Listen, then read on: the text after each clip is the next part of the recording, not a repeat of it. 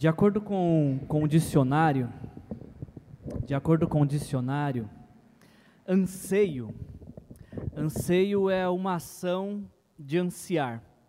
É um sentimento ou estado de preocupação ou sofrimento. Anseio às vezes gera um pouco de aflição. O dicionário ainda vai nos dizer que anseio é semelhante a angústia, ânsia, expressão de perturbação, e no sentido figurado, anseio é um desejo intenso. E é nisso que eu queria focar com vocês, que anseio é um desejo intenso. E trago essa fala inicialmente porque é, as vésperas de um novo ano, embora ainda faltem alguns dias, mas a gente já está nesse ritmo de um novo ano, eu fico pensando quantos foram os nossos anseios neste ano. É, e talvez não tinha como ser diferente, porque esse certamente foi o ano mais longo da nossa vida. Porque para muitos, para mim pelo menos, a gente te, eu tenho a impressão de que 2020 e 2021 é um ano só. Não, 2020 não acabou, parece que 2021 se tornaram um único ano. Quantos anseios foram gerados no nosso coração? Quanta expectativa de um amanhã melhor, de que algo vai acontecer, de que algo vai ser diferente, foi gerado em nosso coração. Nós estamos vivendo uma mudança de época, daquelas que, que acontecem poucas vezes na história da humanidade, mas que se transformam em um marco de, de transformação. Eu não sei ainda dimensionar para vocês se o que a gente está vivendo. Uh, tenha é, ao mesmo nível de igualdade, mas me parece muito semelhante a momentos históricos como a invenção da imprensa. Eu acho que a gente está vivendo um momento histórico tão, tão uh, rele é, relevante e impactante quanto a Revolução Industrial, a Primeira Guerra Mundial, até mesmo a chegada da internet, entre, entre outros fatos. O que a gente está vivendo no, nesse ano 2021 é uma mudança de época. E o que a gente não pode perder de vista é que toda mudança de época é uma época de mudança. Porque toda mudança de época, todo evento histórico como esse que a gente está vivendo, a vida passa a ser contada entre antes e depois deste evento histórico. E em mudanças de época, precisamos aproveitar a época de mudança para trazer transformação para o nosso viver, para ressignificar a forma como a gente vive e enxerga a vida. Em, em, em época de mudança, por conta da mudança de época, não dá mais para falar assim, ah, mas eu sempre fiz assim, ou no meu tempo era melhor. Algumas pessoas dizem assim: ah, mas no meu tempo não tinha celular. É, não tinha mesmo. Mas você agora está em um tempo que tudo se faz pelo celular. E não adianta manter essa resistência de, ah, porque no meu tempo eu não fazia, não vou fazer agora. Algumas mudanças vieram para ficar. No meu tempo, uma pessoa eh, entrava numa empresa e ficava com a carteira assinada e fazia carreira em uma única empresa. Os tempos são outros. Nós estamos vivendo uma mudança de época, que, que, que deve nos proporcionar uma época de mudança, uma, um momento de reflexão de como podemos viver e viver de forma melhor. Você pode resistir, mas é inegável, é inegável que nós estamos vivendo um novo tempo. Talvez seja difícil para nós admitir, mas nós não podemos ignorar que nós estamos diante de novos desafios, com os quais nós talvez nem fomos preparados para lidar. É verdade que nós fomos inseridos numa realidade que nós não estávamos preparados e que desperta em nós novos anseios. Porém, porém, e grave este porém com letras garrafais, embora ah, os tempos sejam novos, os dilemas sejam novos, os anseios sejam novos, existe algo que não mudou, nem nunca vai mudar, que é o amor que Deus tem pela sua vida. Isso não muda, independente da mudança de época ou em épocas de mudanças, Deus continua te amando. E não existe nada que você possa fazer para que Ele te ame mais do que Ele já te ama, nem nada que você possa fazer que vai fazer com que Ele deixe de te amar. Sim, está uma loucura a vida, a gente está lidando com coisas que nunca vimos, tudo mudou, menos o amor de Deus por mim e por você. Essa foi a palavra que nós entendemos ter recebido de Deus no começo deste ano. Entendemos ter recebido de Deus a palavra de que ah, o tempo que a gente viveria seria novo, mas Ele, o nosso Deus, continuava sendo o mesmo. Assim que a gente começou este ano, e é dessa forma que a gente quer encerrar. Não que a gente está encerrando hoje, então espero ver vocês domingo que vem, tá, gente? Domingo que vem e o primeiro culto, do, primeiro domingo de, de, de janeiro também estaremos aqui, tá? Uh, mas nós vivemos este ano inteiro como igreja aliança, debaixo desta palavra de Deus. O tempo é novo, os desafios são novos, os anseios são novos, mas algo não mudou.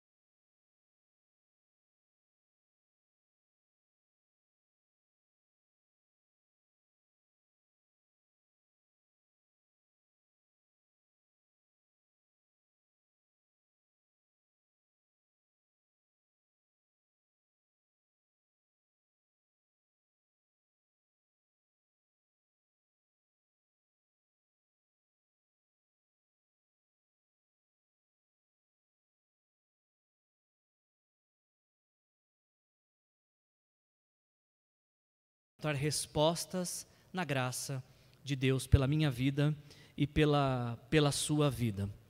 E, e para falar um pouquinho sobre esse tema, novos anseios, mesma graça, eu queria fazer uso da, da narrativa da história bíblica de um homem chamado José. Esse é aquele momento que talvez você que esteve aqui semana passada, fala, peraí, José não foi a história que o Lucas contou na semana passada? E talvez essa é a hora que o Lucas está pensando: peraí, será que não foi sobre José que eu preguei? Quando a gente fala de José dentro da narrativa bíblica, você que tem um pouco de conhecimento bíblico, você que lê um pouco a Bíblia, ou talvez você que conheça de maneira superficial a Bíblia, talvez você, quando fala José, o primeiro José que vem à sua mente seja o José das primeiras páginas da Bíblia do Antigo Testamento, no livro de Gênesis, o filho de Jacó, um dos doze patriarcas, que viveu, escreveu e viveu uma linda história de fé no Egito há milhares de anos. Talvez o nome José uh, faça o que aconteceu com Lucas na semana passada, despertar na mente a história de um homem que, junto com seus irmãos, formaram a nação de Israel. Mas não é desse José que eu quero falar, porque desse o Lucas já falou muito bem na semana passada. Eu queria falar com vocês sobre um outro José. Um José que às vezes quase cai no esquecimento, porque ele é pouco falado na narrativa bíblica. Quando você lê, por exemplo, os evangelhos que falam sobre José, seja o evangelho de Mateus ou o evangelho de Lucas, a gente encontra ah, poucas coisas sendo ditas a respeito desse José, e na medida que a gente vai avançando na leitura dos evangelhos, a gente nem lembra que lá no começo do Evangelho tinha a história de um homem chamado José. E o nosso esquecimento talvez seja agravado pelo fato de que quando a gente, uh, a gente tem tão resolvido em nossa mente que Deus é o Pai de Jesus, que às vezes esquecemos que teve um homem na vida de Jesus chamado José, que exerceu um importante papel de paternidade na vida de Jesus. Então é sobre esse José que eu quero falar com vocês uh, nesta noite, sobre este homem que por um período exerceu a paternidade sobre a vida de Jesus, que cuidou de Jesus como um filho. E, e para falar com vocês sobre novos anseios, mesma graça, baseada na vida de José, eu queria chamar sua atenção para um fato. Uh, vocês que são membros ou frequentadores assíduos aqui da Igreja Aliança Vista Verde, vocês já me ouviram dizer que quando um autor bíblico ele repete as mesmas expressões, ele é repetitivo no que diz, ele está tentando nos chamar nossa atenção para um fato muito importante do que ele quer dizer. E para falar de, pra, com vocês sobre José, falar sobre anseios e como solucionar anseios na graça de Deus, olha que interessante que eu encontrei sobre José aqui. O primeiro texto que eu quero ler com vocês é esse aqui, Mateus capítulo 1, versículos 18 a 21. A palavra de Deus nos diz o seguinte: Foi assim o nascimento de Jesus Cristo.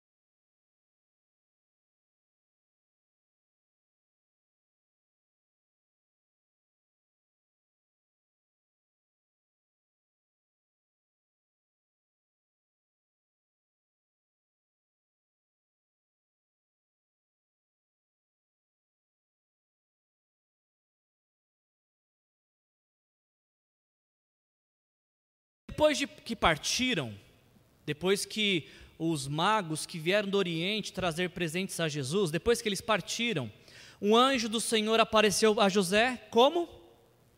Em sonho, e disse-lhe: Levante-se, tome o menino e sua mãe, e fuja para o Egito. Fique lá até que eu lhe diga, pois Herodes vai procurar o menino para matá-lo. Então ele, José, se levantou, tomou o menino e sua mãe durante a noite e partiu para o Egito, onde ficou até a morte de Herodes. E assim se cumpriu o que o Senhor tinha dito pelo profeta: do Egito uh, chamei o meu filho. E aí, o último texto que eu queria falar com vocês nessa noite é esse aqui, Mateus capítulo 2, versículos 19 a 23. Depois que Herodes morreu, um anjo do Senhor apareceu, adivinha como? Em sonho, a José no Egito e disse: Levante-se, tome o menino e sua mãe e vá para a terra de Israel, pois estão mortos os que procuravam tirar a vida do menino. E aí José se levantou, tomou o menino e sua mãe e foi para a terra de Israel. Mas, ao ouvir que Arquelau estava reinando na Judéia em lugar de seu pai Herodes, o Herodes que queria matar Jesus, teve medo de ir para lá. E aí, tendo sido avisado, você não vai acreditar como? Em sonho. Tendo sido avisado em sonho, realizou-se, é, retirou-se para a região da Galiléia e foi viver numa cidade chamada Nazaré. Assim cumpriu-se o que fora dito pelos profetas, ele será chamado Nazareno. Das duas, uma, gente. Ou o José vivia dormindo, o que eu acho que não era isso. Ou José, ele descobriu uma maneira, uma fórmula, um jeito de mesmo diante dos maiores conflitos da vida, encontrar a graça de Deus, e isso fazia descansar. José não era um homem diferente de mim e de você. Ele teve que lidar com os problemas e dilemas de sua época. Mas parece que José encontrou algo que eu e você podemos encontrar nessa noite. A saber, como que a graça de Deus nos auxilia a solucionar os nossos anseios. Existe algum anseio no seu coração nesta noite? Tem algo que faça o coração bater um pouco mais forte? Existe algum desejo profundo dentro de você? Se não tem, nos ensine, por favor, como que fica assim. Mas se tiver, eu quero te convidar a refletir como que José encontrou na graça de Deus solução para os seus anseios, porque acredito que da mesma forma como a graça de Deus auxiliou José aquietar seu coração diante de grandes anseios, essa mesma graça está disponível a mim e a você e pode nos auxiliar hoje também. Falando do primeiro texto, então, que a gente ah, refletiu, ah, a graça de Deus que nos auxilia em tempos de anseios é uma graça que nos ajuda a esperar. Depois você pode ler esses textos com mais uh, detalhes, é, são apenas dois capítulos, Mateus capítulo 1 e capítulo 2, mas só para você entender o que está acontecendo aqui.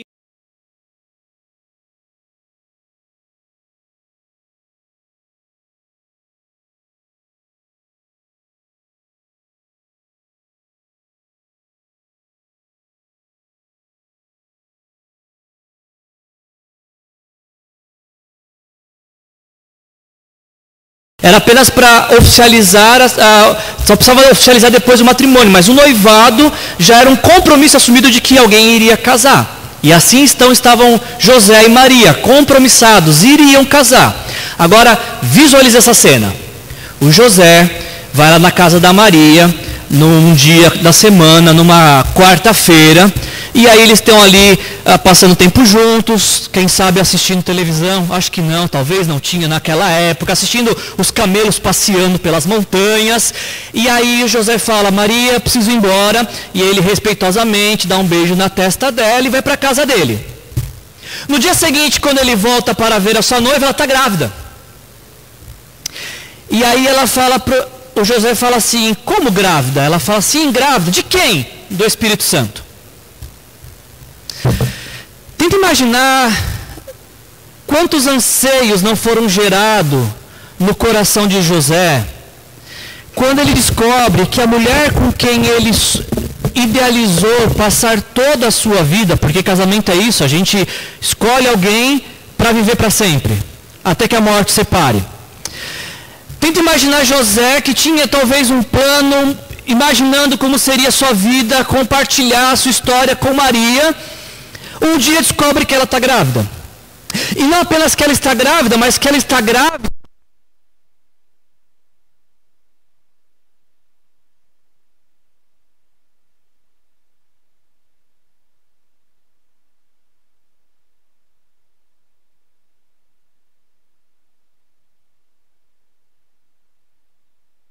José, ele entrou num grande conflito, ele estava diante de um grande dilema. Sim, ele conhecia sua noiva, ele conhecia a integridade de sua noiva, ele conhecia a piedade de sua noiva, ele conhecia o quão espiritual era sua noiva, o quão mulher de Deus ela era. Mas ao mesmo tempo que de um lado da balança ele tem todas essas informações que testemunham a favor de Maria, do outro lado ele tinha uma informação nova. Ele tinha algo com o qual nunca ninguém teve que lidar. E aí então esse homem José, diante deste novo dilema, diante desta ah, situação do que fazer, algo que não tem respostas em manuais, não tem alguém explicando isso no bem-estar, como é que resolve isso? Não tem. Porque hoje em dia as pessoas procuram resposta no bem-estar, negócio de bem-estar para ver o que, que diz sobre isso. Não tinha bem-estar. E aí o texto nos diz que José estava pensando em anular o casamento. Tem um agravante. Ah, na cultura judaica do primeiro século, é, os noivos só tinham relação sexual quando casavam. Não se tinha relação sexual fora do casamento. E uma mulher que aparecesse grávida, na cultura judaica do primeiro século, ela, ela sofria pena de morte por apedrejamento. E aí José não tem apenas o dilema de que sua noiva está grávida, de ser do Espírito Santo, como também, se ele a denunciar, ela vai ser morta. Então, tente imaginar a cabeça de José. Quantas informações ele precisa processar, sem ter as informações necessárias para solucionar. E quando José está dentro dessa crise, o que ele vai fazer? Ele dorme. E aí, em sonho, ele recebe essa revelação de que ele não deveria temer receber Maria por, por mulher, porque aquele que foi gerado nela é, procede do Espírito Santo. E parece que isso foi suficiente para José, para solucionar o problema. Ouvir que Deus estava fazendo algo poderoso, sobrenatural, na vida da noiva dele e, consequentemente, na vida dele, foi suficiente. Uma única palavra, não temas, para José foi suficiente para quietar seu coração, para ajudá-lo a entender o que não é possível se conceber com a racionalidade. E, e, essa única palavra que ele recebeu, não temas, ajudou ele a resolver aquilo que não tinha solução. Eu não sei se você já passou por isso na vida, mas de tempos em tempos na vida, a gente se depara com situações para as quais a gente não tem resposta. A gente se depara com problemas que não é na faculdade que nos ensinaram a solucioná-los. E que somente algo que venha de Deus, uma revelação dos céus, é capaz de nos ajudar. A pergunta é se existem coisas que apenas com direção de Deus a gente consegue resolver, porque a gente bate tanta cabeça tentando resolver do nosso jeito. Se você está diante de um problema que você não sabe como solucionar, existe alguém aqui neste lugar que sabe e pode ajudar, esse alguém é Deus. Deus tem as respostas para todos os anseios de sua vida. Quando você não souber como responder aos dilemas da vida, Deus sabe. E Ele continua sabendo tudo o que você precisa para viver. José não sabia o que fazer. José não tinha como solucionar o que parecia ser insolucionável e de fato era para ele José, mas para Deus não. E, e, o trabalho aqui que José teve foi simplesmente de acreditar no que Deus estava dizendo para ele. José, o que você está vendo acontecer na vida de Maria, essa gestação, sou eu que estou realizando. Eu acho que muitos dos nossos anseios seriam solucionados se nós também dessemos ouvidos ao que Deus está fazendo em nossas vidas. Talvez às vezes passamos por problemas e a gente acha que isso é o fim do mundo, quando na verdade é só Deus trabalhando nossas vidas e nos dando a oportunidade de ver a mão poderosa dele atuando em nós e através de nós. José, diante de algo inquietante, ao dormir, recebe a revelação de que Deus é que estava operando na vida de Maria e a bênção chegaria nele, respingaria nele também. Acho que o que a gente precisa um pouco é dormir, talvez. E o dormir aqui não exatamente esse dormir biológico de fechar os olhos quando o corpo pede sossego, mas o de descansar em Deus, sabendo que Ele continua no controle de todas as coisas. E Deus não perdeu o controle da sua vida. Deus não perdeu os propósitos que Ele tem para você. Deus continua tendo planos bons, perfeitos e agradáveis para você viver e desfrutar. Um outro momento na vida de José. Então, essa, esse anseio foi solucionado.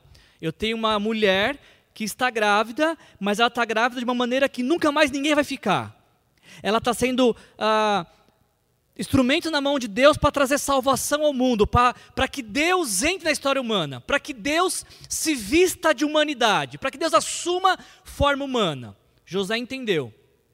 E o entendimento dele foi tão profundo que a continuação do texto de Mateus capítulo 1 não diz apenas que ele entendeu, como também de que ele não teve nenhum relacionamento íntimo com Maria até Jesus nascer. Então, tem essa questão não apenas aceitar, mas se colocar na condição de quem aceita e assumir todas as, as consequências por acreditar em Deus. A gente passa por esse segundo texto que a gente estava vendo anteriormente. Em, em dias de novos anseios, precisamos lembrar que existe uma graça que nos faz prosseguir. A graça anterior é a graça para esperar. José desfrutou dela e solucionou o anseio. E existe agora uma nova graça que é uma graça para avançar, para ir adiante, porque de fato, em época de mudança, é, às vezes é momento de parar, mas às vezes é momento de prosseguir. E paramos quando devíamos prosseguir e prosseguimos quando devíamos parar. E precisamos ter a sabedoria que vem de Deus para entender, a discernir quando é tempo para esperar e quando é tempo para avançar.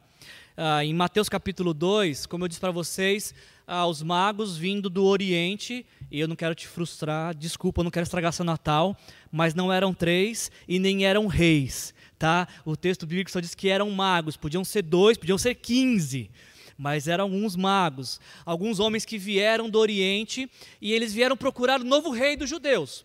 Onde se procura um rei? No palácio. E foi o que eles fizeram. Bateram na porta do rei Herodes e falaram: Rei Herodes, vieram, viemos saudar o novo rei de Israel. O Herodes talvez pensou: Mas peraí, como novo rei? O rei presente, o rei vigente sou eu. Que novo rei é esse? Será que estão querendo me destituir? Tem um golpe de Estado pintando por aí? Uh, e Herodes fala o seguinte: então, senhores magos, façam o seguinte: continue essa busca, essa procura aí por este novo rei. Quando vocês o encontrarem, diga para mim que eu também quero adorá-lo. E foi o que eles fizeram. Esses magos foram procurar e encontraram o menino Jesus numa manjedoura. Não encontraram o rei do universo no palácio, encontraram numa simples manjedoura. E aí ofereceram seus presentes: mirra, óleo, ouro. E aí, ah, esses homens também foram avisados em sonho a não retornarem para Herodes, porque Herodes queria, na verdade, matar Jesus. Porque Jesus passa a ser então uma ameaça para o reino de Herodes. E aí então, imagina essa cena: ah, você não está esperando essa visita. Chega alguém de outro país e traz presentes caríssimos para o seu filho. Imagina o coração dessa pobre família, José e Maria, desfrutando de algo que nunca tiveram de riquezas que nunca tiveram, que não tinham condições de ter. Será que eles fizeram planos? Nossa, com essa, com essa quantidade de ouro que a gente recebeu, a gente pode comprar um terreninho em Nazaré, ou a gente pode comprar uma casa na praia de Cafarnaum. Eles podiam ter feito diversos planos e foram dormir felizes, os novos ricos de Nazaré. Só que eles foram dormir, né? E aí, quando foram dormir, em sonho, o anjo diz: Levanta toma o menino e sua mãe fuja para o Egito, uh, porque Herodes vai procurar matar o menino. Uau! Sair de um momento alegre, uh, contagiante por um presente, por ri adquirir riquezas, e na, no mesmo dia, em questão talvez de horas, ter que lidar com uma ameaça de morte. Ter que lidar com pegar o que dá para pegar e ir para um lugar onde não conhece ninguém, não se conhece a língua, não se conhece a cultura, não se conhece a sociedade. Chegando lá, vai morar onde, vai trabalhar com quem, vai se sustentar como. Esse é o novo anseio que José talvez teve que lidar nesse novo momento da vida. Saber que tem que ir, mas sem saber o que vai acontecer chegando lá. Só tinha uma palavra: vai mas não tinha uma orientação. Chegando lá, você procura tal pessoa, você vai se instalar em tal lugar, nessa casa de três quartos, você vai trabalhar em tal empresa. Não, só tinha a palavra vai, foge. E talvez fica mais claro para eles então porque Deus proveu presentes no dia anterior. Porque com esses presentes que eles receberam dos magos foi o que financiou, providenciou a fuga. José está agora diante de um novo dilema, uma nova crise, um novo conflito. E como é que ele resolve? Obedecendo. Obedecendo. Eu me espanto com as vezes que eu, Wilson, eu quero soluções para minha vida sem antes obedecer o que Deus está falando. E muitas pessoas agem da mesma forma que eu. Querem vidas consertadas, vivendo em desobediência com Deus. Querem coisas boas, vivendo o contrário do que Deus orienta. José, sim, teve que fugir. mas fugiu para que a vida fosse preservada. E teve a vida preservada porque obedeceu.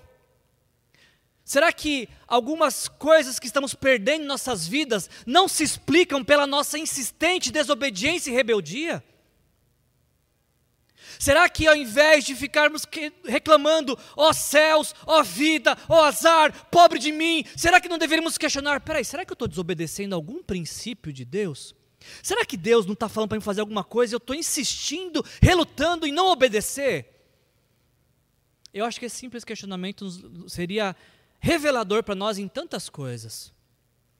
A transformação, a bênção, a provisão que talvez você tanto anseia, está na pura e simples obediência a Deus.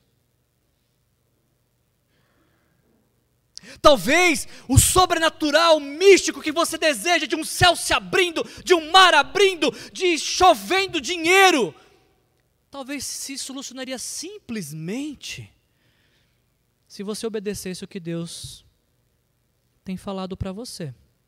E talvez você está pensando, mas Deus não está falando nada, então o que você precisa é dar ouvidos ao que Deus está falando. E uma das formas de fazer isso é fazer o que você está fazendo agora. Se dirigindo a uma comunidade de discípulos de Jesus, onde a palavra de Deus é exposta e onde você pode ouvir e discernir. É o que José fez. Ele se levantou, anjo, a mensagem era: levante-se, tome o menino e sua mãe e fuja. Ele não ficou questionando, tá, mas ah, fugir, eu sou, eu sou homem, homem que de verdade não foge. Ele não ficou questionando. Ele não ficou é, negociando, fugir para o Egito, não dá para fugir para Babilônia, não dá para fugir para Paris. Por que fugir para o Egito? Tem areia lá. Não, ele não negocia, ele não questiona, ele não barganha. Qual que é a ordem? É fugir? Vamos fugir. Qual que é a direção? Egito? Vamos para o Egito. Porque os, os lugares para onde Deus às vezes nos manda, nos envia, nos direciona, Pode ser que às vezes não pareçam uh, brilhantes aos nossos olhos, mas ainda continuam sendo os melhores lugares de Deus para nossas vidas.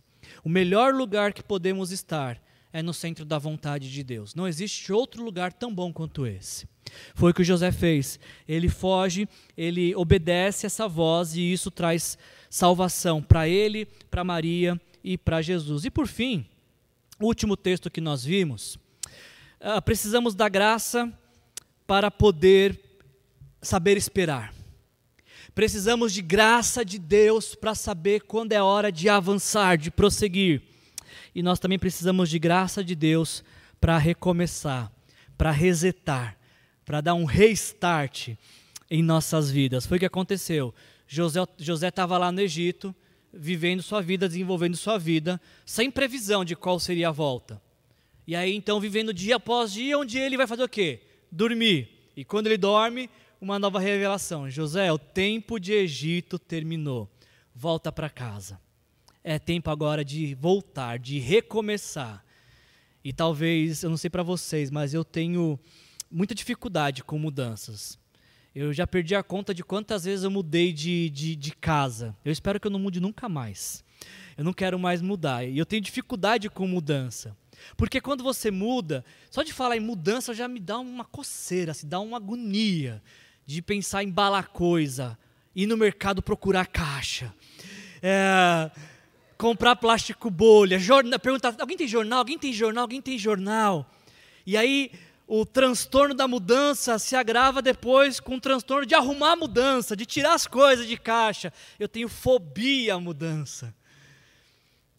Mas às vezes algumas mudanças são necessárias.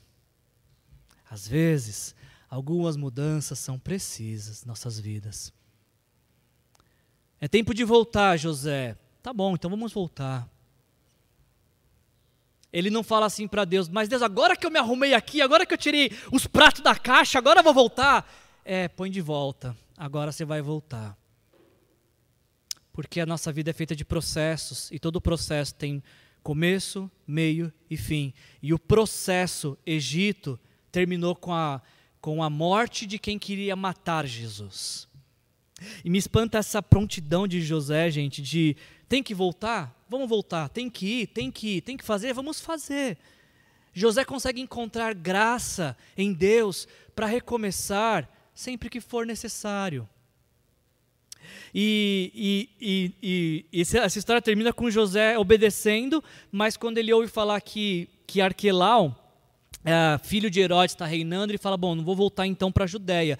Ele vai para uma cidade do interior do interior do interior de, de Israel, que era Nazaré. Tanto que até hoje não é possível dizer com precisão que cidade que era essa, onde ela se encontra.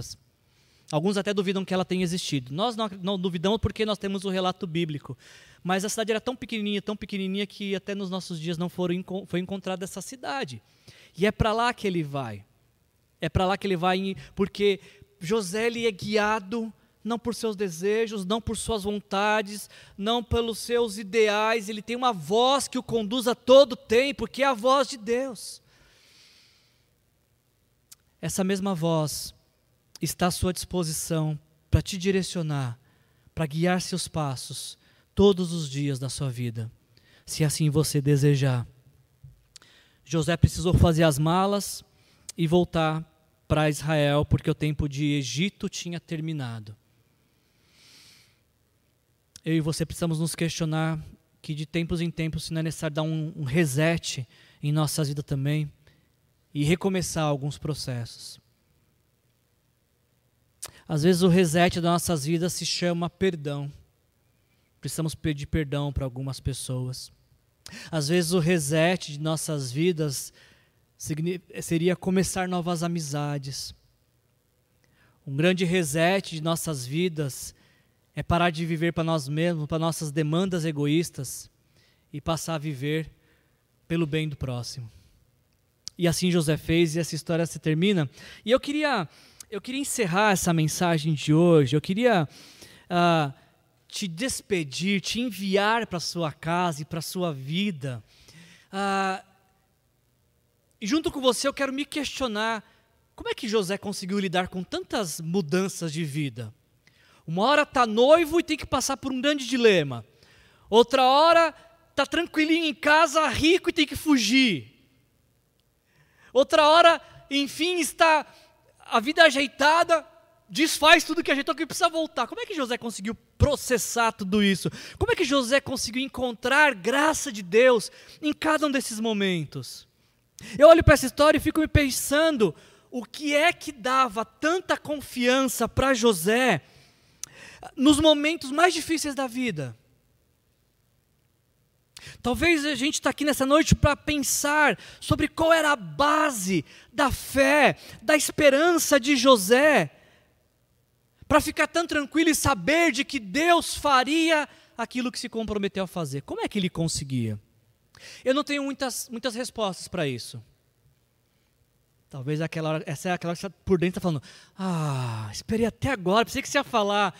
Eu não tenho uma resposta, mas eu tenho uma ideia eu tenho uma impressão, muito forte inclusive, de como José encontrou graça de Deus em todos esses momentos difíceis da vida.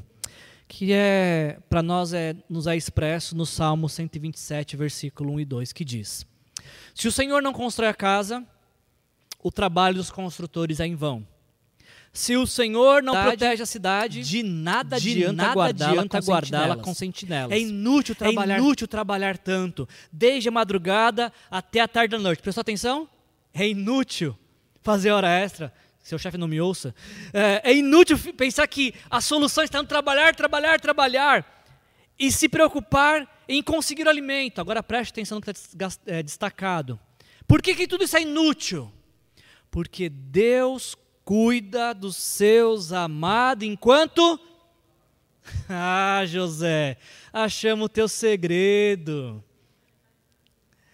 Quer dizer então que você se ligou que enquanto você está dormindo, Deus está em alerta. Ah, José, então quer dizer que você aprendeu o segredo, que não é segredo nenhum, que enquanto você descansa, Deus está trabalhando.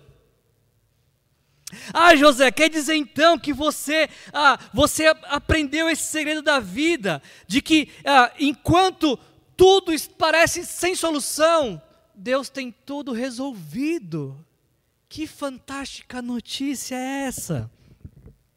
José podia de fato estar dormindo, mas Deus não dorme. Pode ser que José está experimentando do descanso, do sono da noite, mas Deus vira turnos na nossa vida e trabalha a todo momento por aqueles que nele esperam. Isaías 64, 4. Nunca se ouviu falar de um Deus que trabalha por aqueles que nele esperam. José estava sendo guiado por Deus. E sabe de uma coisa, gente? Deus nunca falha com aqueles que nele confiam. Pode ser que algum dia seus pais falharam com você. Pode ser que algum dia o seu cônjuge falhou com você. Pode ser que algum dia seus melhores amigos falharam com você. Mas tem alguém que nunca vai trair sua confiança. Esse alguém é Deus. Nele você pode confiar cegamente, em todo momento, em toda hora. Nós não sabemos o que nos aguarda em 2022.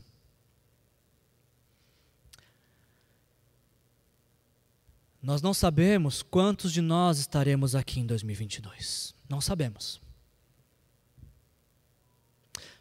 Na verdade, a gente não sabe nem o que vai acontecer com a gente quando a gente sair daqui o que nos espera.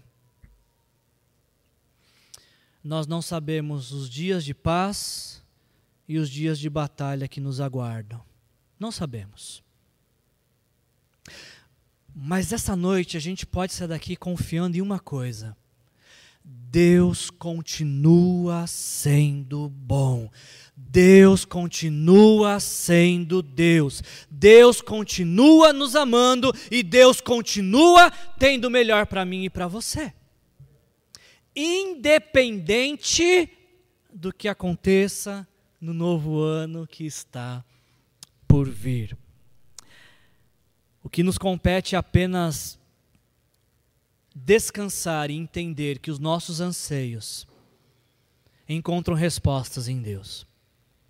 E eu queria encerrar com vocês eh, te dando uma informação que talvez eu não sei se você tem, mas se até hoje você se sentiu culpado por ter alguns anseios, anseio é diferente de ansiedade, tá, gente? Anseio é desejo, é, é, é a expectativa por, por algo bom. Ansiedade é uma preocupação, é ficar ocupado desnecessariamente com algo que nem aconteceu. E anseio me parece ser um aplicativo que vem de fábrica. Deus nos criou com anseio. Wilson, onde você tirou isso? Da Bíblia. Olha o que, que diz Eclesiastes, capítulo 3, versículo 11. Fala do maior anseio de nossas vidas e o mais importante. Deus fez tudo apropriado a seu tempo. Também pôs no coração do homem o quê? O anseio pela eternidade. Se você, por um acaso, sente que algumas coisas são de um jeito que não deveriam ser, você está certo nesse pensamento. Se você acha que o mundo é injusto de uma maneira que não deveria ser, você está certo nisso. Se você fica inquieto porque parece que os maus prevalecem sobre os bons e se os bons são minoria, você está certo nisso. Talvez o que você não sabia até hoje é que o nome disso aí é anseio pela eternidade. A Bíblia nos diz que Deus colocou em nosso coração uma expectativa de um mundo perfeito, de um, de um momento de existência sem dor, sem lágrima, sem despedidas sem separação por conta da morte, que é a eternidade. Deus nos criou para um relacionamento eterno com Ele. O problema, o problema é que o pecado entrou na história da humanidade. O pecado é esse jeito de viver para mim, do meu jeito, com as minhas regras, com as minhas paixões carnais. O pecado é uma afronta a Deus. E isso nos separa de Deus. A Bíblia fala que os nossos pecados fazem separação entre nós e Deus. E é justamente esta a nossa celebração de Natal. Jesus veio ao mundo para que a eternidade pudesse ser uma realidade para nós. Porque quando Jesus, ele assume forma humana, nascendo da Virgem Maria, quando ele vive neste mundo a sua história e vai até a cruz e morre por nossos pecados, morre no nosso lugar, morre a nossa morte. Quando nós entregamos nossa vida para Ele, reconhecendo que foram por conta dos nossos pecados que Ele morreu, quando nós nos arrependemos e pedimos, Senhor Jesus, me perdoa, Ele não apenas nos perdoa, como também nos torna filhos de Deus, como se torna o nosso Senhor, se torna o nosso Salvador. E aí então, quando a gente se rende a Jesus Cristo, recebendo Ele como Senhor e Salvador de nossas vidas, a eternidade passa a ser uma realidade para nós. A eternidade de que existiremos para sempre com Deus, mas a eternidade que tem efeitos aqui, presentes hoje. Por isso, tudo que eu e você precisamos fazer para que o anseio do nosso coração seja saciado com a eternidade, é entregar a nossa vida para Jesus e receber Jesus Cristo como Senhor e Salvador da nossa vida. Você já fez isso já? Teve algum momento na sua vida que você falou: Senhor Jesus, me perdoa, porque foram os meus pecados que te levaram até a cruz? Teve alguma vez que você já fez esse convite e falou: Senhor Jesus, eu te entrego a minha vida e eu quero recebê-lo hoje como meu Senhor e meu Salvador? Você já fez isso? Se você não fez, talvez você tá, talvez não, certamente você está aqui nessa noite só para fazer isso. Este é o momento e esta é a hora de você entregar a sua vida para Jesus.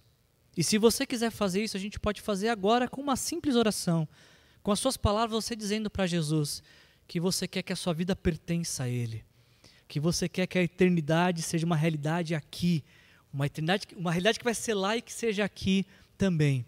E quando você entrega a sua vida para Jesus, essa passa a ser sua realidade de vida.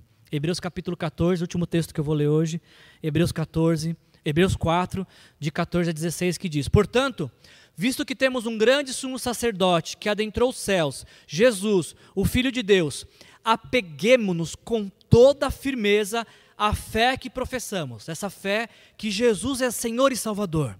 Porque nós não temos um sumo sacerdote que não possa se compadecer das nossas fraquezas, mas sim alguém que, como nós, passou por todo tipo de tentação, porém sem pecado. Jesus sentiu frio igual você sente, Jesus sentiu fome como às vezes você sente, Jesus sentiu tristeza como às vezes você sente, Jesus sentiu necessidade de dormir e de acordar como você sente. Ele te conhece porque ele já passou por tudo o que você passou. A diferença é que ele não pecou e a gente peca constantemente. Mas porque ele se identificou com a nossa humanidade finita e falha, ele pode atender qualquer que seja a nossa necessidade. Assim, assim sendo, aproximemo-nos do trono da graça com toda a confiança, a fim de recebermos misericórdia e encontrarmos graça que nos ajude no momento da necessidade. Tem alguém aqui que nessa noite quer receber misericórdia de Deus? Tem alguém aqui nesta noite que quer encontrar a graça de Deus? Amém. Glória a Deus. Vem à frente. Eu queria que alguém viesse aqui e pudesse ficar do lado dele, por favor. Amém. Mais alguém gostaria de vir à frente e entregar sua vida para Jesus nessa noite? É o seu dia, é a sua hora. Essa graça está disponível para você também, ela não é exclusiva. Ela está à disposição de todos aqueles que quiserem receber Jesus pela fé, dando um passo, dizendo: Eu quero, é o que eu quero para minha vida. Alguém mais quer isso? Tem alguém aqui que quer? Fique de pé, nós queremos orar por você. Feche seus olhos, vamos orar. Pai, em nome de Jesus queremos te agradecer, Senhor, porque graças ao sacrifício de Jesus na cruz, nós recebemos misericórdia e encontramos a graça que transforma o nosso viver, Pai. Muito obrigado, Jesus querido, por ter subido a cruz e morrido pelos nossos pecados. Muito obrigado, Senhor Jesus, por ter morrido a nossa morte, ter assumido o nosso lugar de condenação, para que recebêssemos o seu lugar de vida, para que recebêssemos a vida do Senhor. Nós te agradecemos por isso, Pai, te agradecemos por esta vida preciosa que se entregou a Ti, Senhor, por essas vidas que estão dizendo: Senhor Jesus, eu te quero, Senhor Jesus, toma minha vida, eu te recebo como Senhor e Salvador. Muito obrigado, porque hoje é a festa no céu por aqueles que recebem Jesus Cristo como Senhor e Salvador. Nós te louvamos pelos teus grandes feitos, Senhor, e te pedimos, Pai, que dia após dia o Senhor nos ajude a experimentar da graça poderosa de Jesus Jesus que transforma o nosso viver. Nós te louvamos, Senhor, e te agradecemos, porque sabemos, Senhor, que o Senhor é poderoso para fazer infinitamente mais do que pedimos ou pensamos, Senhor. Louvado e engrandecido seja o nome de Jesus, hoje e sempre. Amém. Amém. Que Deus abençoe a vida de vocês. Vocês fizeram a maior e melhor decisão da vida de vocês. Se você ainda quer fazer essa decisão, nos procure depois da celebração. Será um prazer te conduzir a isso. Que a graça do nosso Senhor Jesus Cristo, o amor do nosso Deus o Pai e a comunhão com o Espírito Santo se faça presente em nossas vidas hoje e para sempre. Sejam cheios do Espírito Santo. Jesus abençoe a vida de vocês.